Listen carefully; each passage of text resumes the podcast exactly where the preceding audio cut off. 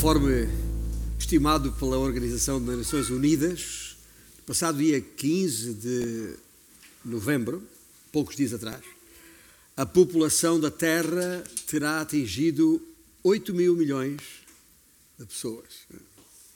Dito em alguns quadrantes do nosso mundo, 8 bilhões de, de pessoas. Bom, isto ah, ah, é surpreendente se considerarmos que não há muitos anos atrás, quando eu digo não há muitos anos atrás, eh, estou a falar há 220 anos atrás, quando virámos do século de, do século XVIII para o século XIX, ah, no ano 1800, a população da Terra andava no 1 bilhão, mil milhões de pessoas. Em 220 anos passou para 8 mil milhões de pessoas. E basta este dado para percebermos ao ritmo uh, do aumento da população neste planeta em que nos encontramos. Uh, isso apesar das, das guerras, das fomes, das pandemias. Só nos primeiros 10 meses deste ano, só para ter uma ideia, primeiros 10 meses deste ano, janeiro a outubro, ah, já tinham nascido no mundo mais 110 milhões de pessoas. Isto nem inclui ainda a Joana, que nasceu esta semana. Veja lá. Portanto, ah, enfim, ah, e poucos se referem a isso, ou a esse dado, ah, mas este é um dos principais fatores para as muito badaladas alterações climáticas. Nestes últimos dias, por falar em Nações Unidas, o secretário-geral das Nações Unidas, o português António Guterres, uh, tem-se multiplicado em avisos e alertas a respeito da urgente necessidade de fazer alguma coisa a respeito do ambiente e, e os efeitos destas alterações climáticas, segundo ele, antes que seja tarde demais a título de exemplo, deixe-me citá-lo, só para, frases dele, só para percebermos aqui o que é que, o que, é que ele entende por urgência nisto. Uh, por exemplo, em meados de setembro disse, e passo a citá-lo, os impactos das alterações climáticas estão a levar-nos para territórios desconhecidos de destruição. Já eh, neste mês de novembro, no dia 7 para ser exato, durante a a COP, a COP 27, que teve lugar no Egito, como sabem, há pouco tempo, e que já foi reconhecida como um enorme fracasso, por sinal.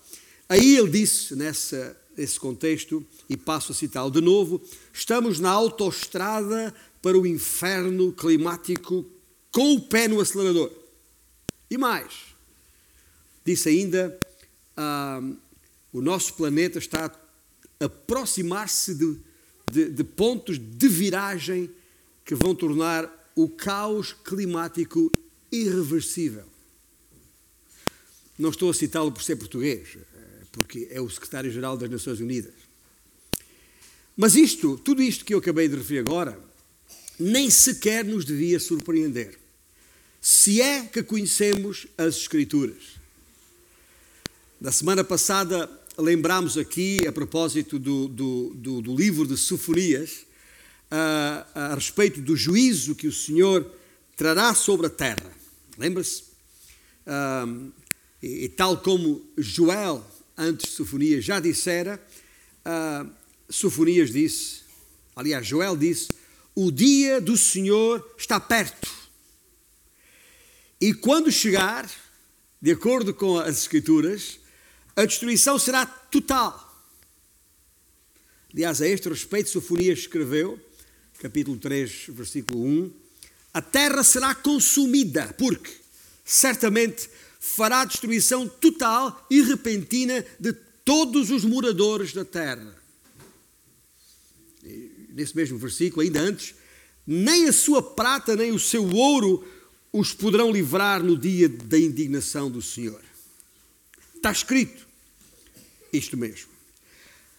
Digo eu, e não Sofonia, Joel ou uh, outro qualquer, a questão aqui não é saber se os homens vão resolver a destruição que eles próprios originaram neste planeta.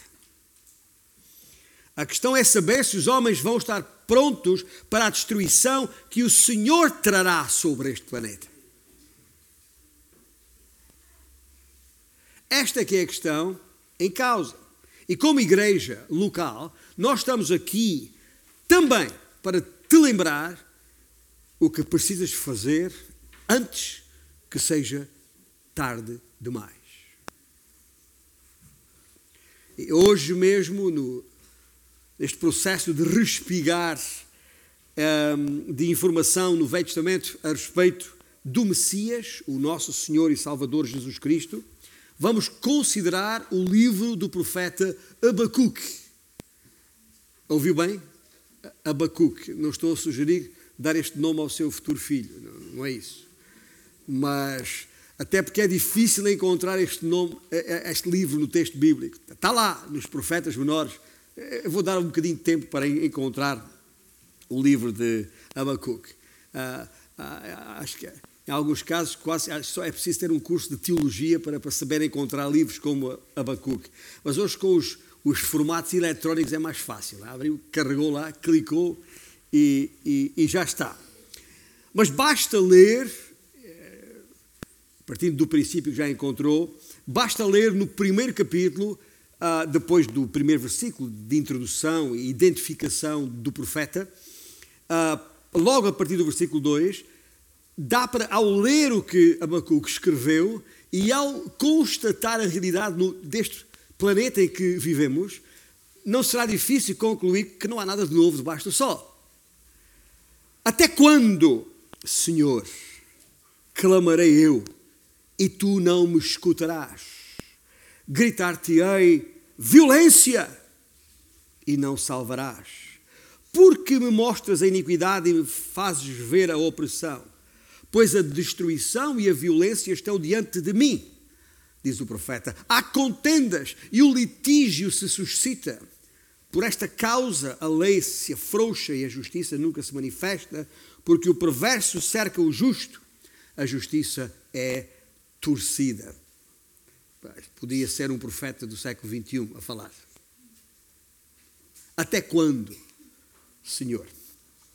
E como vimos no passado domingo, e ao referir-se ao dia do Senhor, Sofonias fez questão de deixar alguma luz para Judá, o, o, o povo a quem se dirigia na ocasião diretamente. Ah, mas a Judá deixou com a alegre perspectiva de uma restauração. Não deixou as coisas apenas nesse quadro terrível de, que, que, tem a ver com o dia do Senhor, que explicámos e, e temos considerado detalhadamente nas últimas semanas. Mas como veremos no próximo domingo, eh, Jeremias, um outro profeta, chamou a isto que Sofonias chama de restauração. O profeta Jeremias fala de uma nova aliança. E poderão conferir já agora, se quiser, como trabalho de casa para o próximo domingo, ler com atenção os capítulos 30 a 33 de Jeremias para perceber a que, a que nova aliança é esta que se refere. Mas Abacuque, que hoje consideramos, tratou uh, os seus próprios momentos de desespero e dúvida com uma certeza, que também nos deixa uma perspectiva de esperança e de alegria. E a certeza é esta que ele escreveu no capítulo 2, versículo 4: O justo viverá pela sua fé. Deus revelou a Abacuque que ele mesmo, o Senhor Yahweh, Senhor Jeová, ele mesmo levantaria um povo, os caldeus. Caldeus, eh, e, eu já estou a ler no versículo 6, para quem está a seguir o texto bíblico, os caldeus é, é, o Senhor diz: Pois eis que suscito os caldeus, nação amarga e impetuosa, que marcham pela largura da terra para apoderar-se de moradas que não são suas. Os caldeus é apenas uma designação dada a um povo cruel e violento que dominou toda aquela região que hoje chamamos de Médio Oriente entre 620 entre 6 e 539 a.C. É, é mais conhecido pelo, pela designação Império Babilónico ou Neobabilónico. Na verdade, é mais preciso dizer Neobabilónico, porque é uma segunda versão deste império, ah, ah, já sob ah, o, o, o, comando do, do, do imperador Nabopolassar. Ah, mas este, este império, estes caldeus, à época, já as tropas já avançavam por toda aquela região e com a intenção, portanto, como disse, imperial, de uh, alargar as suas fronteiras o mais longe possível, tal como o profeta uh, uh, Abacuque atesta nesse versículo 6 que acabamos de ler, para apoderar-se de moradas que não são suas, marchando por isso pela largura da terra. O primeiro dos reis neobabilónicos, eh, que já referi, o tal de Nabopolassar, eh, foi o mesmo que já tinha derrotado as tropas eh, assírias, aliás, aquela aliança entre a Assíria e o Egito, naquela famosa batalha de, de Carquemis, ou Carquemis.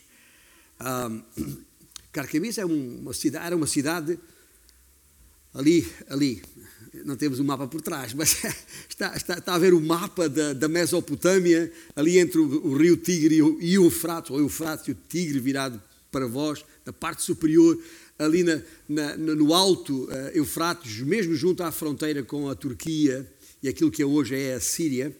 Mas uh, uh, aí mesmo teve lugar uma batalha tremenda eh, que, um, que os, o, o, este imperador neobabilónico derrotou de vez os assírios. E curiosamente foi nesse processo, já um pouco de história, eu sei que algumas pessoas gostam de história e sabem que eu gosto muito de história, mas foi neste processo que o, o rei eh, egípcio, o faraó, o Neco II, saiu para ir ao encontro dos seus aliados assírios lá em Carquemes para ajudá-los neste confronto contra o, o, o rei neobabilónico, do Império Babilónico. Só que na caminhada do Egito para lá, ao passar pela, pela, por, por Judá, as, as, tropas de Judá, ainda sob o comando do rei Josias, vieram ao seu encontro e tardaram, eh, confrontaram-se com os egípcios ali, tardando o auxílio, a chegada desse auxílio a, a, a, nós. Já agora, isto que eu estou dizendo não é apenas história, está, está, nos, está no texto bíblico. Se quiser conferir, Jeremias, por exemplo, fala nisto no capítulo 46, está lá no, no, no, no capítulo 24 do segundo livro de Reis, está tudo lá. Portanto, continuamos no contexto bíblico, os detalhes sobre isto, os próprios nomes destas pessoas estão lá, em, em, nestes livros que, que referi há, há pouco. Mas isto acontece logo depois, lembra-se de termos falado no, no, na, na, na, derrocada da, da, da, então poderosa cidade de, de Nínive, quando aquela aliança entre Medos, Citas, Babilónicos e todos os seus aliados, no ano 612, uh, uh, derribaram, destruíram a cidade de, de Nínive, que ficou até escondida, desapareceu até há poucos anos atrás. Nessa altura, os, os assírios mudaram a, a, sua capital para Arã, mais a norte, uh, aquele lugar onde uh, Abraão, quando saiu de Ur dos Caldeus em direção à terra que o Senhor lhe mostraria, acampou em Arã durante muito tempo e, juntou ali muita gente antes de chegar àquilo que é conhecido pela terra de Canaã. Mas, dizia eu, quando essa nova capital Arã foi derrotada, é que eles foram para Carquemis e aí então uh, aconteceu o que, o que aconteceu e como já vos expliquei agora, uh, como vos expliquei agora, este facto histórico tiver lugar. Só que há aqui um, um detalhe que também devo referi-lo a propósito. Lembra-se de dizer agora mesmo que as, os exércitos de Judá vieram ao, a, a, a, para confrontar-se com os egípcios que estavam subindo ao encontro dos, assírios para os ajudar. Bom, nessa, nessas guerras foi quando o rei Josias foi morto. O rei Josias morre precisamente nesses combates. Um dos últimos grandes reis, não mesmo o último grande rei em Israel, em, Ju, em Judá, antes da queda. Depois o filho dele subiu ao trono, um tal de Jeoacás, mas foi sol de pouca dura, era um menino de vinte e poucos anos, reinou durante três anos e subiu ao trono o rei Joaquim. Não confunda com Joaquim. Eh, e Joaquim não é antepassado meu nenhum, esse é o meu nome do meio já agora. Mas, mas, mas o Joaquim vem mais tarde, Joaquim vem depois do Joaquim. Também foi rei em, em Judá. Mas estamos a falar de Joaquim. Eu estou a falar disto porquê? Porque é neste contexto histórico que Abacuque, o profeta, tem o seu ministério. É exatamente aqui, é neste contexto de declínio do reino de Judá que Abacuque ministra. E não era um tempo uh, fácil. E mesmo debaixo de Josias, lamentavelmente, apesar de ter sido um, um rei que pelo menos temia o Senhor, e, não obstante, uh, Judá fez exatamente aquilo que não devia fazer, procurou ajuda, procurou auxílio, procurou aliar-se com quem não devia. E, e, e, é o mesmo erro que muitos líderes em Israel fizeram ao longo de séculos e séculos. Ou seja, em vez de buscarem o Senhor e esperarem no Senhor para que Ele mesmo o trouxesse a, tudo aquilo que eles precisavam e como o Senhor havia prometido, não. Teimaram em buscar auxílio, uh, entre outros, em outros povos, lugares errados. Isto aconteceu muitas vezes, quer com o Egito, quer com a Síria. Deviam ter primeiro e sempre buscado o Senhor Aliás, é, é, é, este facto uh, perturbou e de que maneira, e vamos falar isso na próxima semana, o profeta Jeremias, contemporâneo de Abacuque. Agora, como disse, estava a falar do ministério de Abacuque. Embora seja difícil definir datas precisas aqui, uh, uh, o ambiente em que Abacuque, este profeta, ministra, é um ambiente complicado de crescente vulnerabilidade e medo. Porque acontece mesmo antes da destruição de Jerusalém, definitivamente por um, Nabucodonosor no ano 586, como sabemos. Agora, a pergunta, e esta é, é se, se o Abacuque estivesse aqui, quer dizer, e pudesse expressar-se ele mesmo, eu vou tentar expressar o que é que ele deste seu livro expressa, mas a questão é esta: o que fazer diante de quadro tão tenebroso? O que fazer diante de, manifesta degradação do tecido espiritual e moral de um povo, para além da desintegração óbvia das estruturas políticas e sociais? O que fazer? Aliás, não será muito difícil para qualquer um de nós se identificar com a história de Abacuque. Sabe porquê? Porque Abacuque questionou Deus. E está a pensar, ah, agora não Espera, não, não, não tire essas conclusões tão, tão precipitadamente. Abacuque tem dificuldade, isso está expresso nas suas palavras escritas, tem dificuldade em entender a razão porque o Senhor foi permitindo que o seu próprio povo continuasse a sofrer. Ele não entendia porquê. Porquê é que o Senhor não interveio de imediato? Pondo fim àquele estado de coisas. E ainda por cima, já agora, ainda por cima, permitiu que fosse um povo ímpio, que nem os assírios ou os babilónicos, fosse usado por Deus, um povo ímpio, para castigar o seu próprio povo. Oh, Senhor, isto não faz sentido.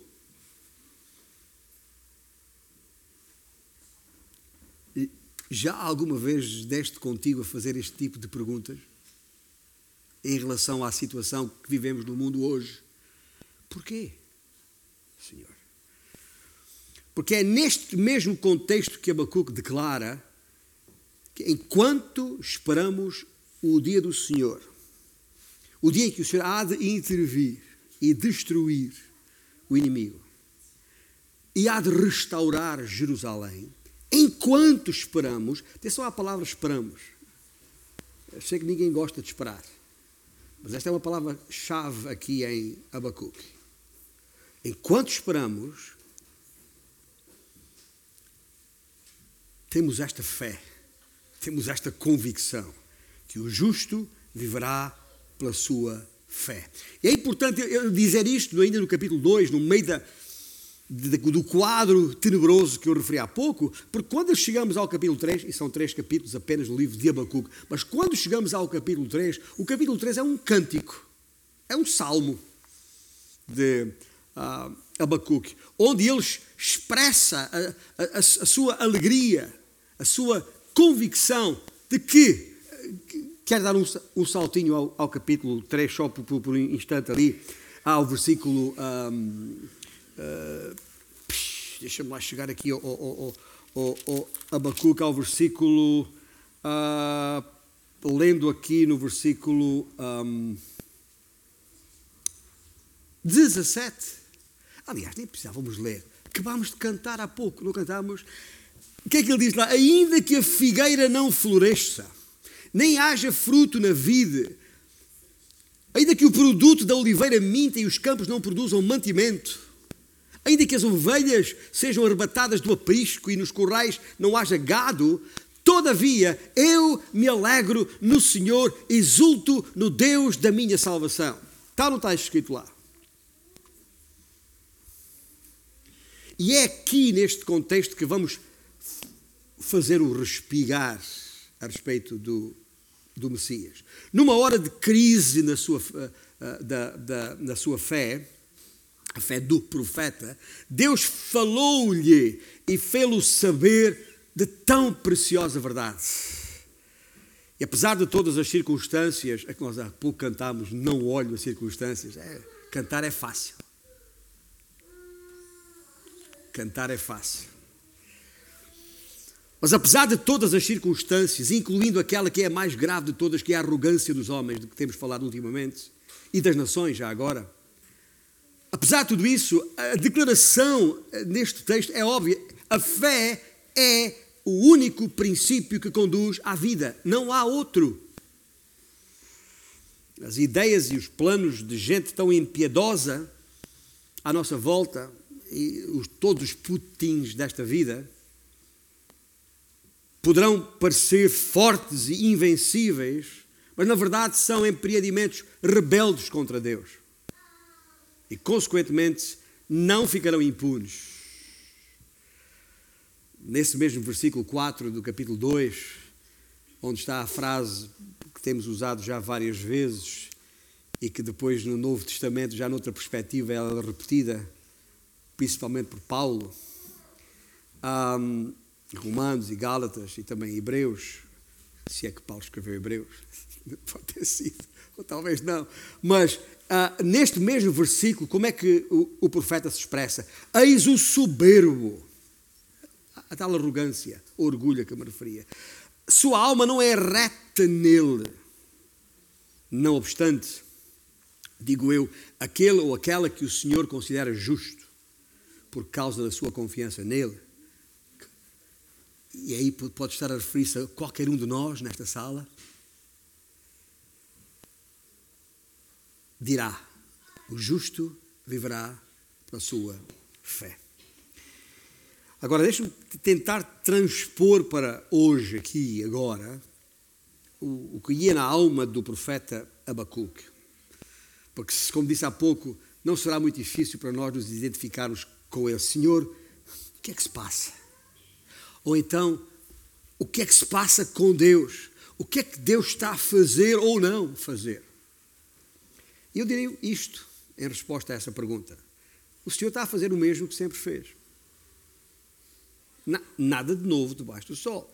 Está simplesmente a conduzir todas as coisas em harmonia com esta verdade de Abacuque 2.4. Apesar das circunstâncias e das aparências, que é a palavra que aparece na versão de Almeida revista e atualizada. O Deus Altíssimo, o soberano do universo que parece levar séculos e milénios a levar a cabo os seus planos, quando gente como nós gostaria e queria, esperava que ele fizesse em meses ou semanas. Esse é que é o problema. É que a gente quer, quer a coisa para ontem. Só que nós não somos Deus. E ainda bem. Ainda bem. Todas as suas promessas serão cumpridas, ainda que os homens as tenham por tardias. Nenhum, ouça bem, nenhum soberbo ou corrupto lhe escapará. Todos serão destruídos. E isso será obra do ungido. O Messias, no seu tempo e não no nosso. E esta é a razão porque gostaria de definir este 29 respiro no Velho Testamento.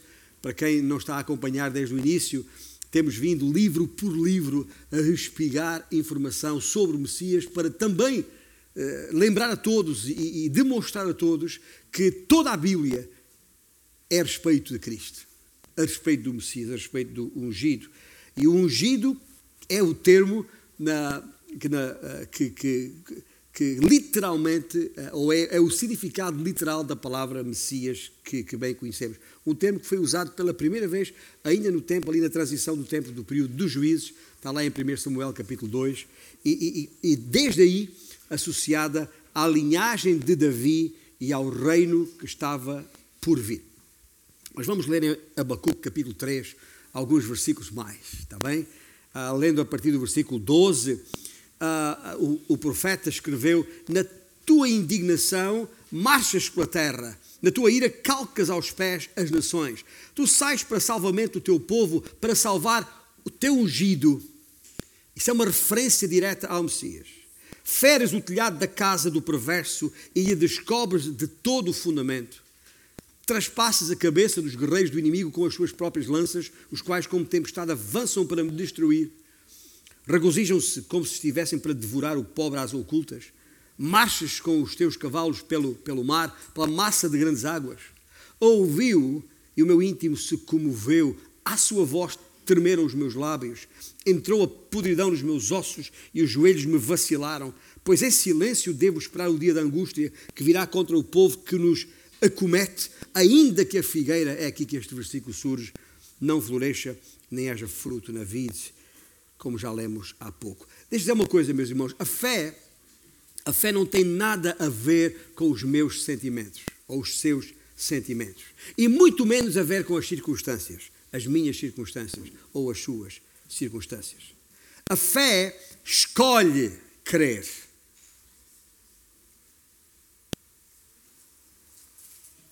Quando seria muito mais fácil deixar de crer.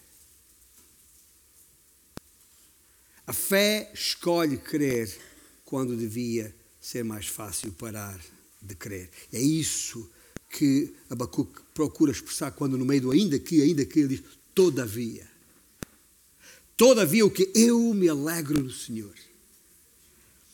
Todavia eu exulto no Deus da minha salvação.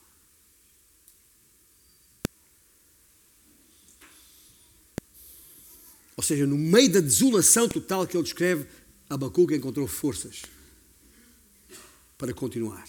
Aliás, o último versículo do livro de, de o versículo 19, é elucidativo.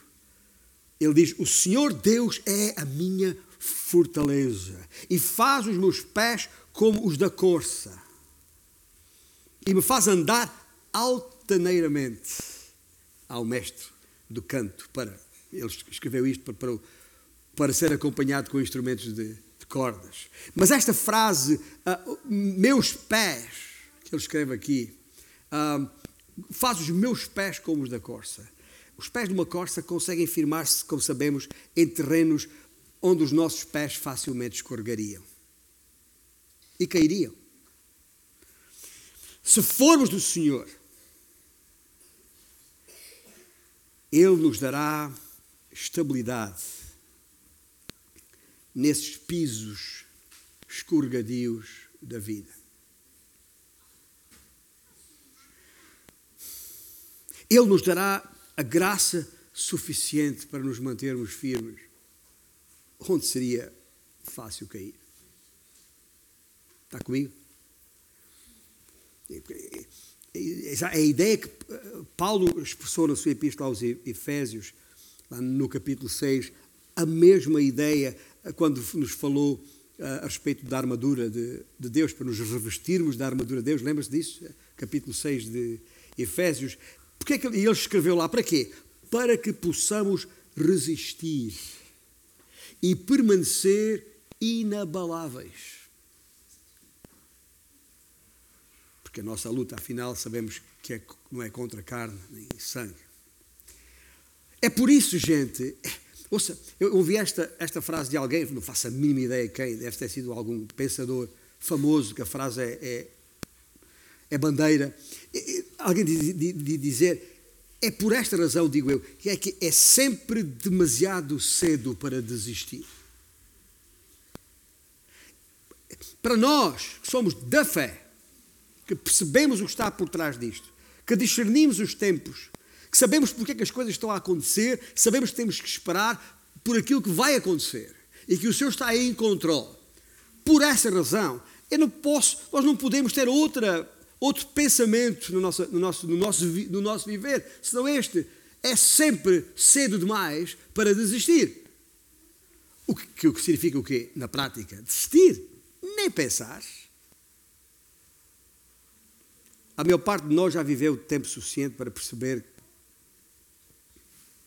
que nem sempre os nossos planos coincidem com os de Deus. Não sei se estou a falar sozinho aqui ou não, mas acho, acho que não. Todos nós sabemos como orar. Seja feita a tua vontade. Escuta, meu irmão, não me leva a mal. Eu não estou a questionar aqui a sinceridade de coração de ninguém, a começar por mim. Mas vamos ser honestos. Dói. Abala. Quando descobrimos que Deus tem em mente algo completamente diferente do que nós tínhamos em mente. Certo ou errado? E aí está o nosso Abacuque. Já agora, estou a dizer, estas perguntas para que nós percebamos os desabafos do nosso Abacuque. Ou Abacuquinho, se quiser. Bonitinho. Ele não gostou da resposta que recebeu da parte do Senhor. Ele pensava que Deus ia passar uma esponja sobre o pecado de Judá. Pensou, pensou mal. Ele nunca lhe passou pela cabeça que o Senhor fosse usar uma nação ímpia para disciplinar o seu próprio povo calculou mal.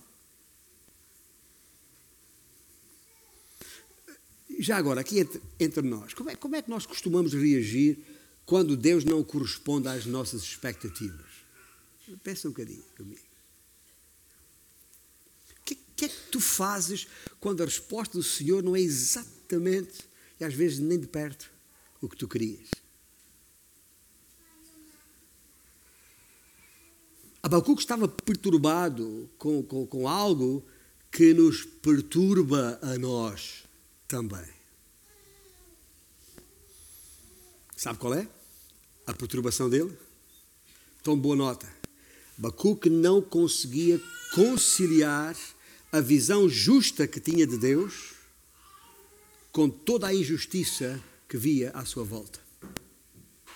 Ele não conseguia, por mais que se esforçasse, conciliar a visão que tinha de um Deus justo com tanta injustiça que via à sua volta. Por que é que há tanta dor e sofrimento no mundo? Por quê? Preste bem atenção. Porque nesta parte final do nosso tempo, juntos esta manhã, há um conjunto de exortações que podemos retirar daqui, depois de termos percebido o enquadramento da da palavra do profeta Abacuque. Depois temos percebido uh, e respigado uh, uh, a referência ao Messias, porque ele virá para isso mesmo. Há aqui um conjunto de exortações que nós precisamos guardar. Quantas vezes somos, somos afligidos por circunstâncias para as quais não encontramos explicação? problemas que não conseguimos entender, sofrimento difícil de lidar, tentações que nos podem levar até, e não diga que não, a questionar a nossa própria fé. E se a reforma para que descontei durante décadas não for suficiente para o meu dia a dia? E se perder o meu emprego? E se faltar comida na mesa? E se não conseguir pagar a prestação da casa? Com estes juros a subir assustadoramente? E se o médico nos dá aquele diagnóstico para que não estávamos de todo prontos para ouvir? E ficamos a saber que um filho ou uma filha tem uma doença incurável. E se o teu marido ou a tua esposa tiver um ataque cardíaco e, e, e fulminante e de repente estás sozinho em casa, e agora? E se, se? Porquê é que eu estou com, com estas questões, que são exemplos apenas, entre muitas outras coisas? Porque é exatamente aí que Satanás vem minar o nosso coração para duvidarmos de Deus usando até os incrédulos à nossa volta para, para ridicularizar a nossa fé. Ha, onde está o teu Deus? Está bem, está. Mas que Deus é, é esse que te deixa passar por isso? Nem de ti cuida, quanto mais dos outros. Que Deus é esse que permite tanta injustiça por esse mundo fora? E já agora, nada de novo, sempre assim foi, pelos séculos dos séculos. É verdade. A igreja a própria igreja tem sido atacada constantemente como, como tal. Não apenas individualmente, mas como, como, como corpo. Uh, durante muitos anos, desde a minha ju juventude, durante o século XX, eu lembro-me dos, dos, tempos dos estudos teológicos, de seminário, etc., que o ataque à igreja foi sempre, regra geral, tinha a ver com a, as, as escrituras ataca a Bíblia, ataca a inerrância de, das Escrituras, que, que a Bíblia uh, estava cientificamente errada, etc, etc, etc. Criaram-se movimentos de apologética, livros foram escritos para tentar mostrar que a Bíblia estava ci, ci, cientificamente correta, etc. Mas sabe uma coisa? Isso foi no século XX. Hoje, o, o, o problema que e a questão que Satanás mais usa para questionar a nossa fé é a própria história, a história da própria humanidade. Como é que um Deus como esse, em que dizes crer, permite que o mundo tenha chegado a esta total confusão e, e caos? Guerras, fomes, doenças, poluição, secas ou inundações dor, sofrimento e morte. Ou já agora, e a propósito, como é que esse Deus da Bíblia deixou que a sua própria igreja chegasse onde chegou? Apostasia, liberalismo, negação da deidade de Cristo, negação da autoridade das Escrituras também, sim todo tipo de filosofias que têm penetrado o nosso meio, a, maior, a, a, a mais perigosa das quais, porque a bandeira política, o humanismo, que tem secularizado a Igreja constantemente. Todos nós, em nosso perfeito juízo e minimamente informados, conhecemos a realidade destes factos. Pelo que não nos devemos surpreender quando formos questionados a este respeito se Deus é realmente Deus, perguntam, porquê toda esta confusão e miséria? Porquê é que Deus permite isto? E porquê é que temos que passar por tudo isto? Esta é a questão de, da nossa época, não, não é? Não é isso que as pessoas estão a questionar agora? É isto, a questão do custo da história, é isto que, que senta o cristianismo no, no tribunal da Inquisição, debaixo de minuciosa averiguação, de minuciosa investigação. E muitos cristãos estão aí, sentem-se como se estivessem num banco dos réus, com a sua fé muito abalada, tremendo que nem varas verdes. Não são poucos os que, por causa do, do curso deste mundo e dos seus sucessivos e catastróficos acontecimentos se sentem abalados na sua fé pelas raízes. Mas há uma coisa que eu tenho que asseverar aqui e agora, de maneira inequívoca. E ouça bem, Deus é tão soberano na maneira como tudo acabará, como era soberano quando tudo começou e como é soberano enquanto tudo decorre. E isto os profetas que temos vindo a considerar, vez após vez, não deixam margem para qualquer dúvida a respeito da soberania do nosso Deus. Deus há de pôr fim à história tal como a conhecemos, porque foi Ele que a iniciou e é responsável por, pelo seu curso. Há um plano e um controle divino sobre a história e para a história. Nada acontece por acidente. É que Deus conhece o fim de todas as coisas desde o seu princípio. Porque só Deus conhece os tempos e as épocas. Quando estas dúvidas vierem à sua mente, lembre-se: o relógio de Deus não para, nem se atrasa um segundo sequer. Tudo aquilo que se passa no mundo hoje está na hora certa. O Senhor é pontual.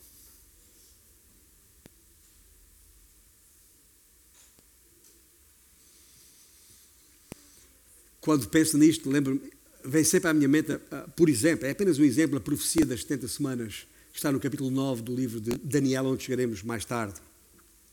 Mas basta ler aquela profecia para perceber, para logo perceber que a cronologia de Deus é infinitamente precisa e minuciosa. Há um plano divino, há um controle divino, há uma cronologia divina. Ele é o Senhor da história e o seu fim será exatamente conforme a sua soberana vontade. É importante termos isto fresco. Estou a repetir-me é neste sentido porque gostaria que isto ficasse gravado, porque estamos em tempos confusos, em que somos questionados, bombardeados com questões de fora e de dentro do nosso próprio coração. Mas que fim é este que estou a falar aqui? Tá bem? Que fim é este? Gente, o, o fim não é outro senão a glorificação do seu reino, o reino do ungido. A chave de toda a história do mundo reside num conceito. Ouça bem, aprenda este conceito, lembre-se sempre deste conceito e a, a, confusão terminará. E o conceito é o reino de Deus, a história da redenção do homem, a história da redenção do mundo porque a própria terra será redimida. Estamos tão preocupados com, com, com, com a, as condições ambientais. Gente, o Senhor tem prometido o quê? Novos céus e nova terra. Isto que agora temos vai, vai, vai colapsar por inteiro o Velho Testamento, ou no Velho Testamento a história é Israel, no Novo Testamento a história é a Igreja. Cada uma destas partes da história da redenção de Deus não deve ser em circunstância alguma confundida uma com a outra. No Velho Testamento o reino está prometido, no Novo Testamento o reino voltou a ser prometido e está adiado ainda para o tempo que muitos consideram por tardio, mas porque para o Senhor mil anos é como um dia e um dia como mil anos. Mas virá o tempo. O reino de Deus é transversal a toda a história. O desejo de Deus para constituir para si um povo santo e, e, e chamado segundo o seu nome, esse desejo está em toda a história bíblica. É esse o seu plano. O reino de Deus é o centro de toda a história. Nada mais importa em todo o universo e em todas as épocas do que o reino de Deus. Os problemas dos nossos dias devem ser compreendidos, todos eles, à luz do reino de Deus. Os problemas dos nossos dias, bem como os problemas de ontem e os de amanhã. Mesma coisa. O que Deus permite na, na igreja e o que Deus permite no mundo está relacionado com o seu reino que há de ser estabelecido. E o princípio é o mesmo. Sempre foi assim. Antes da glória haverá sofrimento. Pelo que, meus irmãos, não nos deixemos tropeçar nos acontecimentos da vida. De maneira nenhuma. De maneira nenhuma. como cristão no mundo e em face dos desenvolvimentos que vão tendo lugar diante dos nossos olhos à face da terra, nós temos, diante de qualquer coisa que surja, a pergunta que temos que fazer tem que ser esta, mas que relação é que há entre isto e o reino de Deus? Como é que isto ou aquilo se encaixa no plano de Deus para o estabelecimento do seu reino? Esta é que é a pergunta que temos que fazer e não outra. Porquê? Abacuque responde a isso, já lá, lá no capítulo 2, versículo 3. Abacuque responde a esta pergunta, dizendo o quê? Abacuque 2, 3. Deus disse, porque a visão ainda está para cumprir-se no tempo determinado, mas se apressa para o fim e não falhará. Se tardar, qual é a palavra que está lá? Espero. Quer repetir comigo? Se tardar, não ouvi nada ainda. Obrigado. Porquê? Porque certamente virá. Não tardará. Confiamos que é a palavra de Deus ou não? Olha aqui está. Uma das partes essenciais da, da, do ser cristão, da, da, da nossa qualidade de ser povo de Deus é saber esperar por explicações verbais ou experimentais que virão mais tarde, no futuro. Mas virão. E já agora, alguém disse com muita sabedoria, acho eu, que o povo cristão não vive de explicações, vive de promessas. Nós não temos que ter explicação para tudo se confiarmos nas promessas do, do Senhor. Devemos nos contentar com a promessa de Deus. Um dia compreenderemos aquilo que ainda hoje é obscuro. A maneira como a vontade de Deus se vai cumprir ainda é, em larga medida, um mistério. E muito embora tenhamos à nossa disposição, nas profecias, alguns detalhes específicos e impressionantes até, e muitas já cumpridas diante dos nossos olhos, na verdade, ainda só temos aqui os, os, os, bolsos, os bolsos dos desenhos do arquiteto, que é o Senhor nosso Deus. Eu sei, preciso, preciso repetir, eu estou a ouvir o, o clamar do vosso coração. Eu sei que ninguém gosta de esperar. Contudo, em grande parte, é isso que devemos estar dispostos a fazer. Guarda a palavra esperar, esperar pelo ungido. E a promessa de Deus para aqueles que nele esperam, ouça bem, a promessa de Deus para aqueles que nele esperam é vida. Vida. Se aprendermos a esperar no Senhor e sem prejuízo continuarmos a falar com Ele e a ouvir a Sua voz, dar ouvidos à Sua voz, tal como Abacuque se se aprendermos a esperar, vamos acabar com o Abacu, cantando. cantando. Cantando. Portanto, quero deixar-vos um desafio, meus irmãos. Pergunta a ti mesmo isto. Se perder esta minha vida hoje, ainda antes do fim do dia, pode acontecer. Estarei pronto para comparecer perante este tribunal, não este deste mundo, mas o tribunal de Deus, e ouvir do juiz a sentença, uma sentença que terá efeitos eternos. Estou eu pronto. É que repare bem, nesse dia ouvirá, ouvirás um de dois vereditos. Nesse dia do juízo final: condenado ou justificado. Não há alternativa. Inferno ou céu. Vida ou morte eterna. Não há terceira via. Se queres estar pronto para obter a vida eterna, então tens que prestar, convém, já agora, prestar boa atenção ao que Abacuque escreveu naquele versículo, já repeti várias vezes aqui hoje, o justo viverá pela sua fé. Abacuque sabia que todos em Judá eram pecadores. Ele sabia muito bem.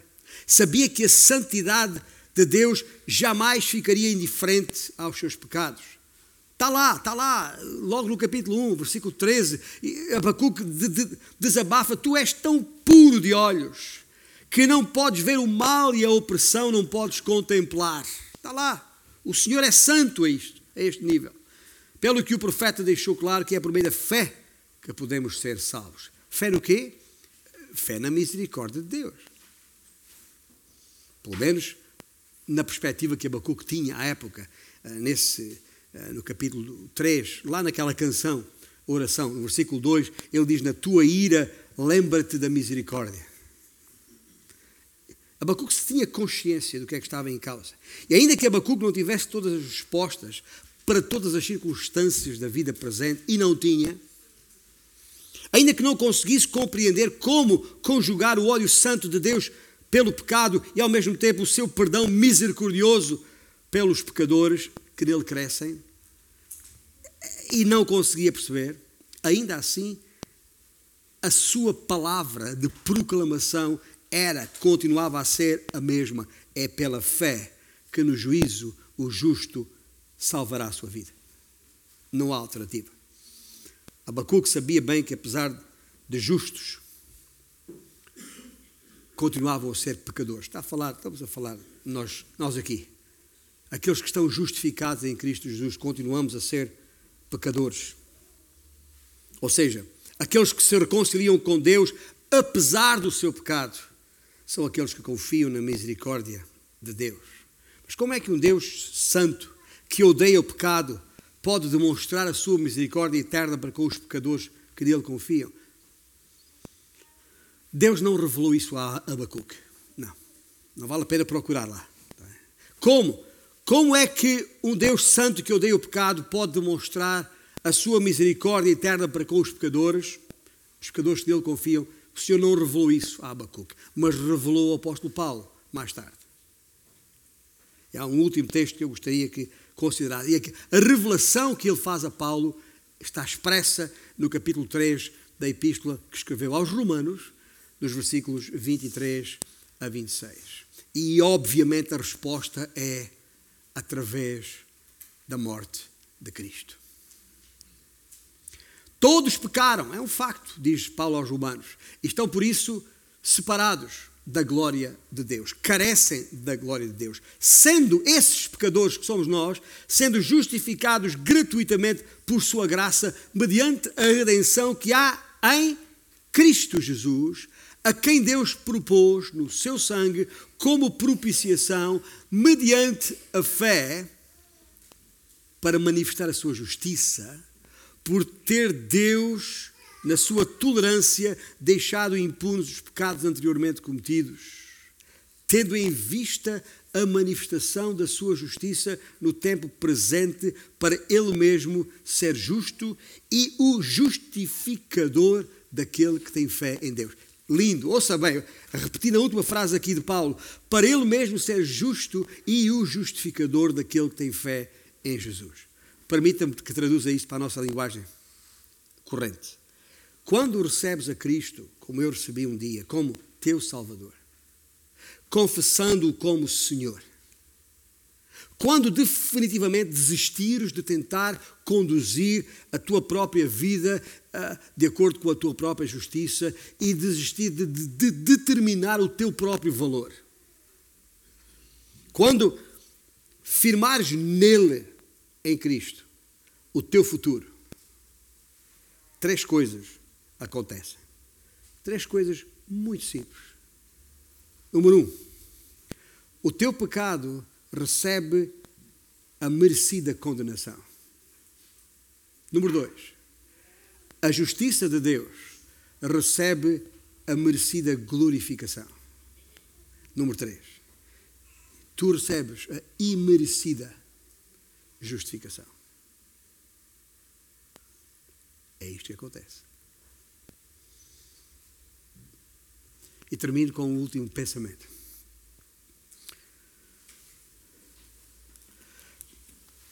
Só saberás que Jesus é tudo o que precisas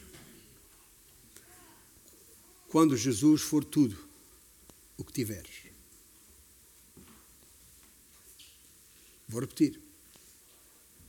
Só saberás que Jesus é tudo o que precisas quando Jesus for tudo o que tiveres. E quando Jesus for tudo o que tiveres, então, e só então, descobrirás que Jesus é tudo o que precisas. Também nisso, o, livro de Abacuque é esclarecedor. Vamos ficar de pé. Vamos, uh, vamos cantar. Uh, e, e, vamos entoar um, um cântico que, que justamente aponta para a vinda do Messias, a sua primeira vinda, o advento do ungido quando veio. Chamamos a isso Natal, Natividade, Christmas, whatever. Cristo veio. E ai de nós, se passarmos mais uma celebração do Natal sem ter percebido a sua razão de ser, o seu sentido.